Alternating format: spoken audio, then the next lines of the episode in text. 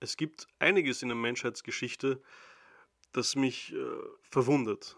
Wie kann zum Beispiel eine einzelne Person die Geschichte einer Nation oder eines Kontinentes so sehr verändern?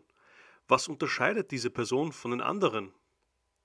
Ich glaube persönlich, dass es sehr viele Antworten darauf gibt.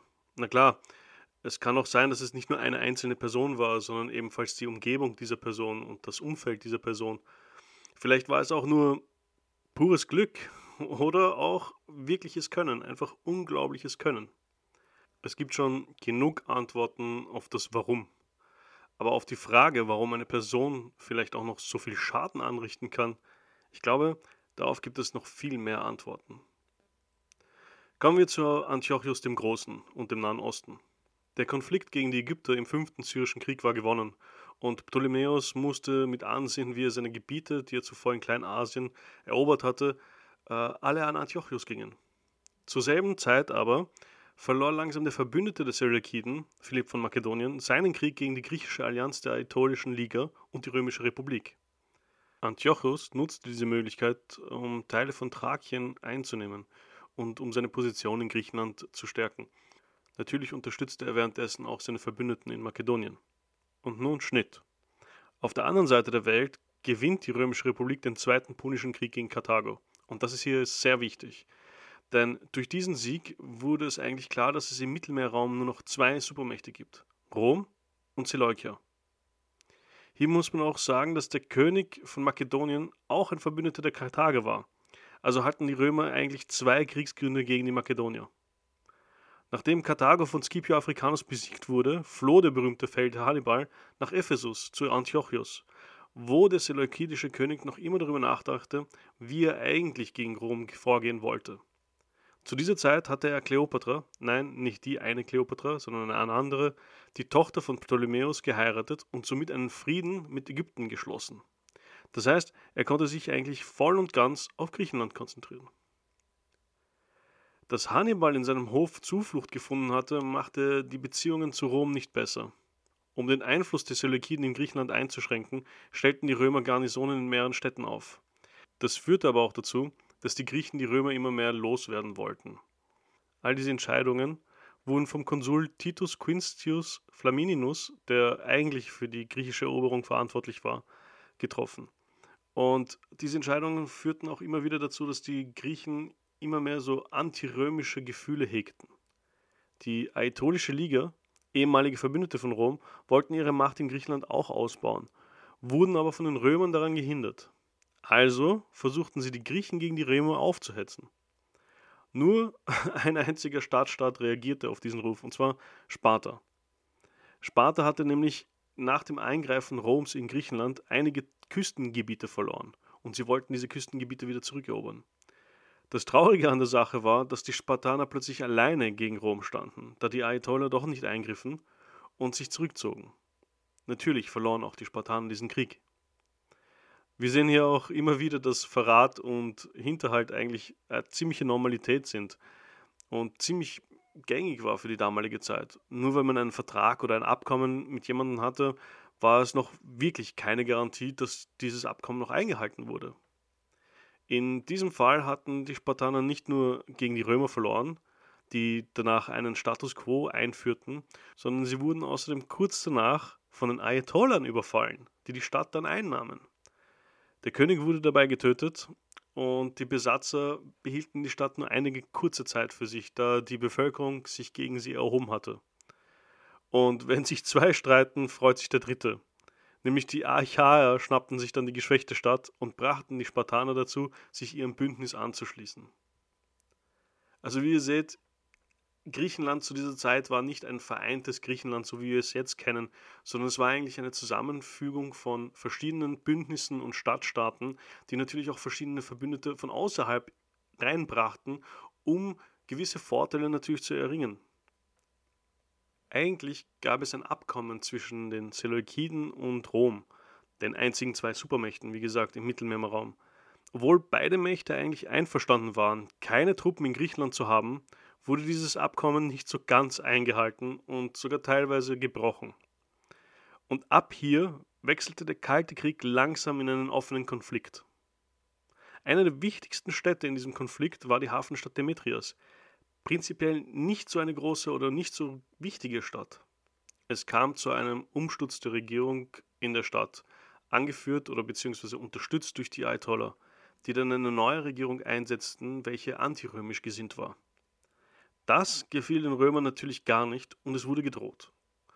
Da horchte Antiochus natürlich auf, weil das hieße, dass die Römer nämlich sich direkt einmischten. Er war derzeit mit anderen Kampagnen in Asien, im östlichen Asien beschäftigt, aber er hatte Angst, dass die Römer die Stadt einnehmen würden. Das hieß für ihn, dass er eine geschwächte Position in Griechenland und in Thrakien haben würde. Außerdem war dadurch auch Kleinasien bedroht. Im Herbst 192 v. Chr. zog er dann mit einer relativ kleinen Armee von ca. 10.000 Soldaten, 500 Kavalleristen und sechs Kriegselefanten in diese Hafenstadt Demetrias ein. Sollte also der Krieg ausbrechen, hätte er eigentlich schon einen Brückenkopf und somit einen Vorteil gegenüber der römischen Republik. Außerdem war er da, um die Griechen zu schützen. Er hatte ja die Atollische Liga als Verbündeter. Er war der offizielle Befreier der Griechen, nicht vergessen. Er nahm einige Städte in der Umgebung ein und unter Klammern befreite den Norden bis zur makedonischen Grenze. Er hatte sich in all seinen Punkten geirrt und absolut verplant. Zuerst schloss sich der König von Makedonien den Römern an und nicht ihn. Wenn nämlich der Herrscher über Griechenland nicht Philipp von Makedonien sein konnte, dann niemand. Im Winter marschierten dann die Makedonier und die Römer gemeinsam gegen die Seleukiden. Schnell konnten sie natürlich alle Gebiete im Norden wieder zurückerobern, da sich Seleukos eigentlich wieder zurück in die Stadt zog. Antiochos hatte weniger Truppen als seine Gegner, also beschloss er eigentlich, sich noch weiter zurückzuziehen, und zwar zum östlichen Tor der Thermopylen. Die kennen wir schon von der berühmten Schlacht zwischen den Persern und den Spartanern. Mit seinen 10.000 Soldaten stellte er sich dort am Haupttor auf. Die Ayatollah brachten nur 4.000 Soldaten mit. Und diese wurden eben abkommandiert, diese beiden Pässe in den Flanken zu halten und die Hauptarmee vor Flankenangriffen zu schützen. Der Prätor Glabrio marschierte dann mit seinen 30.000 Soldaten auf. Je 2000 Soldaten wurden in zwei verschiedene Kontingente verteilt, um die Pässe zu erobern, damit sie die Haupttruppe der Seleukiden in den Rücken fallen konnten. Mit der Hauptarmee währenddessen stürmte er natürlich die Mitte und hielt diese davon ab, Verstärkungen an die Pässe zu schicken.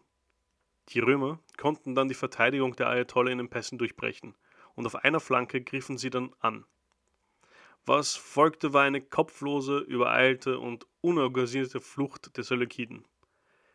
Diese Niederlage der Seleukiden in der Schlacht war so heftig, dass sich Antiochus bis nach Kleinasien zurückzog. Das heißt, er zog all seine Truppen aus Griechenland aus. Nun stand die Aetolische Liga ganz allein in Griechenland gegen die Verbündeten Rom und Makedonien. Sie erhielten zwar noch immer Unterstützung von den Seleukiden, aber diese beschränkte sich hauptsächlich auf Flottenhilfe und Sicherung der Versorgungswege. Antiochos wusste, dass die Seehoheit, die er hatte, das einzige war, was die Römer davon abhielt, in Kleinasien einzufallen. Und deshalb musste auch die Liga bestehen bleiben, damit sie die Römer eben beschäftigen, bis er sich wieder sammeln konnte und seine Truppen wieder auffrischen konnte. Aber bei der ersten Seeschlacht wurde sofort einer der größten Flottenteile der Seleukiden von den Römern besiegt. Aber Antiochus gab noch nicht auf. Er hatte noch ein Ass im Ärmel, das er aus verschiedenen Gründen, darunter vielleicht auch Arroganz, nicht ausgespielt hatte bisher. Der gefürchtete Hannibal. Ein Mann, der Rom in Angst und Schrecken versetzt hatte. Ein Feldherr ohnegleichen. Und nun würde er für Antiochus in die Schlacht ziehen, nun würde er für Antiochus den Sieg erringen. Und zwar als Admiral. Unglaublich aber wahr. Hannibal, ein General, wurde als Admiral eingesetzt. Und das war nicht das erste Mal, dass der König Hannibals Fähigkeiten verschwendete. Als dieser am Anfang zu ihm kam, schlug er ihn vor, einen Zwei-Fronten-Krieg anzufangen gegen die Römer. Das wäre ein unglaublich harter Krieg für die Römer gewesen. Und wer weiß, wie es dann ausgegangen wäre. Wer weiß, ob die Römer überhaupt noch existierten würden. Aber damals schon wollte Antiochus seinen Ruhm nicht teilen und lehnte ab. Auch diesmal lehnte er die Ratschläge von Hannibal ab und Hannibal wurde mit seiner kleinen Flotte zum zweiten Mal besiegt. Wie schon gesagt, es gibt mehrere Gründe, warum eine einzelne Person die Geschichte beeinflussen kann. Und in diesem Fall, glaube ich, war es aus purem Egoismus und Arroganz. Nun stand Antiochus vor einem ernsthaften Problem. Seine Flotte war besiegt und das heißt, dass die Römer nun in sein Reich eindringen konnten. Seine Truppen in Kleinasien und sein Verbündeter in Griechenland konnten der Macht in Rom nicht lange standhalten. Fieberhaft suchte er nach einer Lösung. Sein Plan war vorerst, die Küstengebiete zu verlassen und sich in das Landesinnere auf die Schlacht vorzubereiten. Zu seinem unfassbaren Unglück wurde ihm auch noch bekannt, wer der neue römische Kommandant war. Lucius Cornelius Scipio. Und er hatte niemanden anderen dabei als seinen jüngeren, bekannteren Bruder, Publius Cornelius Scipio Africanus dabei, der einzige Mann, der Hannibal in einer Schlacht besiegt hatte. Antiochus versuchte nun wirklich verzweifelt nach Verbündeten, aber erfolglos. Er versuchte auch mit den Römern zu verhandeln, aber diese wollten die Sache ein für alle Mal klären. Wer war die Supermacht? Rom gab seine Bedingungen für den Frieden preis, die so absurd waren, dass Antiochus natürlich ablehnte. Im Dezember 190 v. Chr. kam es dann zu einer großen Schlacht bei Magnesia. Die Römer und die Seleukiden hatten auf beiden Seiten ca. 50.000 Soldaten aufgeboten, was ziemlich viel war. Aber Antiochus unterschätzte die überlegene Strategie der Römer. Er vertraute auf seine Kriegselefanten, aber Scipio hatte bereits seine Erfahrungen mit diesen Tieren im Kampf gegen Karthago gesammelt. Die Schlacht war zerstörerisch für den seleukidischen König. Er verlor de facto den Krieg mit den Römern, auch wenn das offizielle Friedensabkommen erst ein Jahr später unterzeichnet wurde. Ich könnte auch noch erzählen, dass die Römer sich noch eine längere Zeit mit Griechenland befassten mussten. Sie war die größte Macht im Mittelmeer, aber noch hatte sie Griechenland nicht erobert und in diesem Jahr kam es zu weiteren kleinen Konflikten auf der griechischen Halbinsel. Aber Rom kam aus diesem kalten Krieg mit den Seleukiden als unangefochtener Sieger hervor. Die Welt wurde durch diesen Krieg geändert, die Landkarte sah nun ganz anders aus. Abgesehen davon, dass sie immense Zahlungen an die Römer zahlen mussten, musste Antiochus Thrakien aufgeben und sich bis hinter den Taurusgebirgen zurückziehen. Das bedeutet in die südliche Türkei, also nördliches Syrien. Rom selbst übergab die Gebiete an seine Verbündeten Rhodos und Pergamon. Die Zahlungen selbst waren doppelt so hoch, wie die Karthager zahlen mussten. Und was wurde aus dem Karthager, Hannibal? Die Römer forderten natürlich seine Auslieferung mit weiteren Geiseln ein, aber er konnte wieder fliehen. Durch den Frieden aber florierte wieder der Handel, besonders in Syrien. Handelswege von Ägypten, Zentralasien und jetzt auch von Rom trafen sich in dieser Region und das Gebiet wurde stetig reicher. Antiochus hatte in Europa alles verloren. Er hatte aus einer Supermacht eine Mittelmacht gemacht. Nur der Wohlstand und der Handel im Nahen Osten konnte ihn weiterhin erhalten. Er versuchte die immensen Tributzahlungen an Rom durch neue Steuern einzutreiben, was in der Bevölkerung für großes Murren sorgte. Als er dann aber 187 v. Chr. im Iran versuchte, neue Tempelsteuern einzutreiben, wurde er von einem wütenden Mob erschlagen. Antiochus der Große war nun tot, und sein Sohn Seleukus IV. übernahm das äußerst geschwächte Reich. Die Römer verlangten von ihm seinen Sohn als Geisel und tauschten ihn gegen seinen Bruder Antiochus IV. ein, da sie ziemlich sicher waren, dass der Sohn mehr Wert für ihn hatte als sein eigener Bruder. Der König konnte nur mit Ach und Krach für einige Jahre das Reich zusammenhalten und wurde dann aber von seinem eigenen Minister getötet. Und was für ein Zufall, dass nun der Bruder des Königs wieder da war, Antiochus. Der natürlich auch sofort den Thron übernahm. Der Neffe wurde dabei von ihm adoptiert und die Witwe seines Bruders wurde geheiratet, damit er sich ein legitimes Fundament erstellen konnte. Der Minister, der Königsmörder, wurde natürlich sofort exekutiert. Die Syrer waren erstaunt, positiv erstaunt. Es war ein Herrscher da, der anscheinend genau wusste, was er tat. Er verbündete sich mit Pergamon, näherte sich den Makedonien wieder und er erhielt Anerkennung von Rom. Er förderte den Handel und das Reich prosperierte langsam wieder. Sie nannten ihn Antiochus Epiphanes, der Erscheinende.